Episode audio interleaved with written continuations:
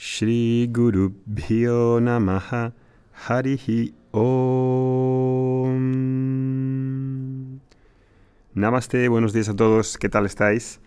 Estamos ahora con este desafío de septiembre que ya habréis visto, si no os vamos a poner el vídeo que hicimos el otro día para anunciaros este reto que consiste en aprender una oración sobre el conocimiento, aprender a recitarla, pronunciarla bien y a practicarla durante este mes. Me gustaría hablaros de algunas cosas más que hace falta introducir a este tema de la oración, porque para muchos pues la oración será algo quizá normal en vuestra vida diaria y para otros no. Me gustaría saber si para vosotros lo podéis dejar en los comentarios del grupo de Facebook la oración es parte de vuestra vida, os da alergia o es algo que os cuesta y no lo sé, no sé qué parte, eh, qué proporciones hay de la audiencia que tiene familiaridad con la oración, sabe qué es la oración, sabe qué se consigue, qué, qué cuál es la intención. Entonces en estos audios que voy a hacer a partir de ahora, aunque estamos en la serie de, de viaje del conocimiento, voy a hablar durante estos días sobre la oración. La oración, la recitación y esta, este tema de este reto de septiembre. Entonces, algo muy importante, ¿no? que a lo mejor se da por hecho, pues son estas cosas que voy a intentar deciros este, en este podcast. La primera es que una oración es una acción. Esto es muy importante. Puede ser una acción física, una acción verbal o una acción puramente mental. Así es la clasificación dentro de, la cultura védica, kayika, vachika o manasa. Mental. Cada acción que yo pueda hacer, sea la acción que sea, acción en sánscrito es karma, karma simplemente significa acción, no tiene nada esotérico. Cada karma, cada acción que hago está basado pues en el conocimiento que tengo de los medios que conozco y de las metas que pretendo. Quiero esta meta y estos son los medios de los que dispongo y los uso para alcanzar esa meta, de acuerdo al conocimiento que tengo. ¿Puedo conseguir siempre la meta que deseo y que persigo? Pues no, no porque hay tantas variables desconocidas que no tengo control y aunque las conociese todas, tampoco soy omnipotente las sociedades más avanzadas pues intentan planificar con planes de contingencia para prevenir y adelantarse al futuro y es algo pues muy loable dentro del conocimiento que tenemos como humanidad. La cuestión es, ¿crees que el conocimiento que hoy tiene la humanidad es mayor que lo que desconocemos? ¿Qué crees? Pues está muy claro que hay mucho más que desconocemos hoy de lo que conocemos y hemos acumulado durante lo que va de historia. Y dentro de lo que conocemos, no tenemos control, aunque lo conozcamos. Por ejemplo, un terremoto o un tsunami. Podemos predecir a través de un análisis sísmico, de predicción sísmica, cuándo va a venir un tsunami, cuándo va a ocurrir un terremoto. Pero ¿podemos hacer algo para que no tengan efecto? No tenemos ese poder. Cuando no somos capaces de controlar lo conocido, ¿cómo vamos a ser capaces de controlar lo desconocido? Si precisamente es algo que no conocemos, ¿cómo vamos a hacer a actuar sobre algo que no conocemos?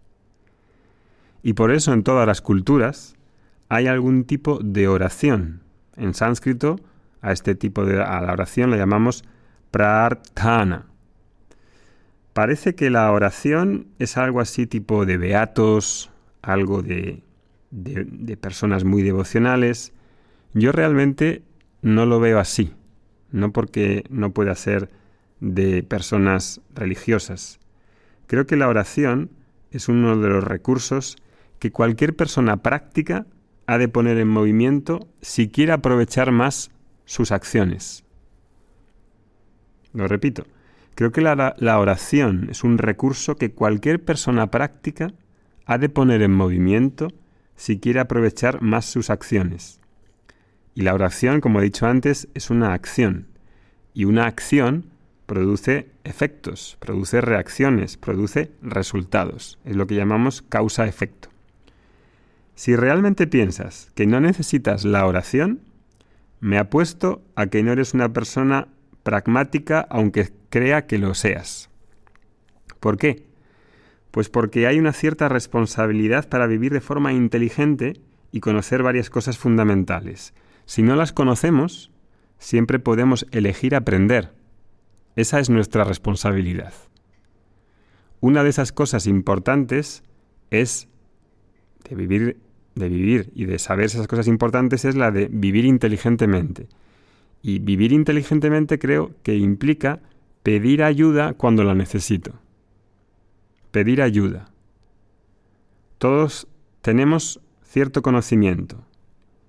Acumulamos conocimiento, queremos saber más, queremos tener más experiencia, más recursos, pero siempre nuestro conocimiento es limitado y nuestro poder de acción es limitado.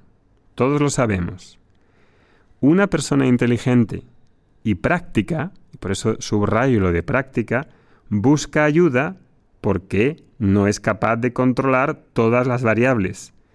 No quiero decir ya las no conocidas, sino las conocidas para producir un resultado o para alcanzar una meta.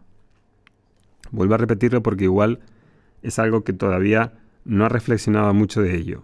Una persona inteligente y práctica busca ayuda porque no tenemos control en cuanto al conocimiento y en cuanto a la acción. Somos limitados en acción y en conocimiento. Y ahí tengo la responsabilidad de saber ciertas cosas y buscar ayuda. Sabemos por el Veda, por ejemplo, y en nuestra experiencia, que una acción produce un resultado. Como una, oración también es una acción, pues también produce un resultado. Ahora bien, esa acción, sea una oración o no, el resultado que produzca puede ser mediato, es decir, futuro, más adelante, o inmediato, en este momento. Puedo beber agua y calmar la sed. Puedo estudiar una carrera y puede que tenga un empleo ahora o más adelante. Puede que haga un favor a alguien y que no vea resultado inmediato o que ese favor dé resultados más adelante. Mediata, es decir, futura, e inmediata, ahora. No sé cuándo las acciones producen resultados porque nadie controla cómo se desenvuelven las acciones, es decir, la ley de causa-efecto. Nadie tiene ojos ni mente para controlar la ley de causa-efecto. Una acción produce un resultado que es mediato o inmediato y esa acción puede traer una experiencia que es agradable o desagradable, una situación placentera o una situación que no es placentera. Sukha, dukkha, en sánscrito. Y esa acción, acorde al Veda, también crea un efecto de carácter meritorio, punya, o de meritorio, papam.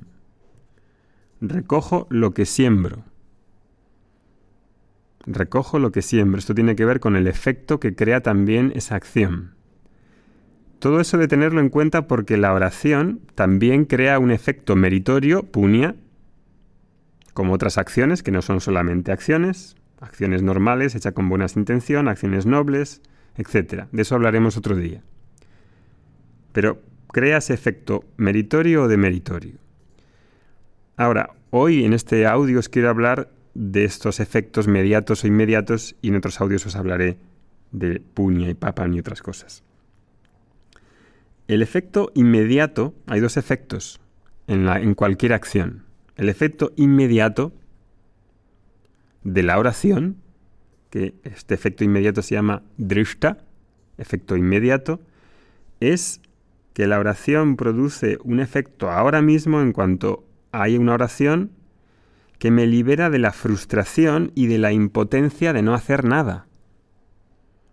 Cuando hay una oración, te diriges normalmente a través de ella, a través de la oración, hacia el ser inteligente, hacia la causa inteligente y causa material del mundo. Y ese ser inteligente, consciente, si hago algo para dirigirme y tratar las variables desconocidas de las que no tengo control y que no conozco, ahí en esa acción de tratar las variables desconocidas, la impotencia que surge de esas variables desconocidas y que todo el mundo experimentamos porque no podemos o no conseguimos lo que queremos por haber tantas variables que son desconocidas, cuando trato y hago una oración, esas variables desconocidas, hay un recogimiento, hay un beneficio psicológico en la forma de recogimiento. Un beneficio psicológico de estar haciendo algo para conectar puentes, para conectar puentes desconocidos e inesperados, que ninguna mente humana puede conectar por esa limitación precisamente en el conocimiento de lo desconocido, que es mayor que lo conocido. Te vas dando cuenta del, del tema tan profundo que es la oración.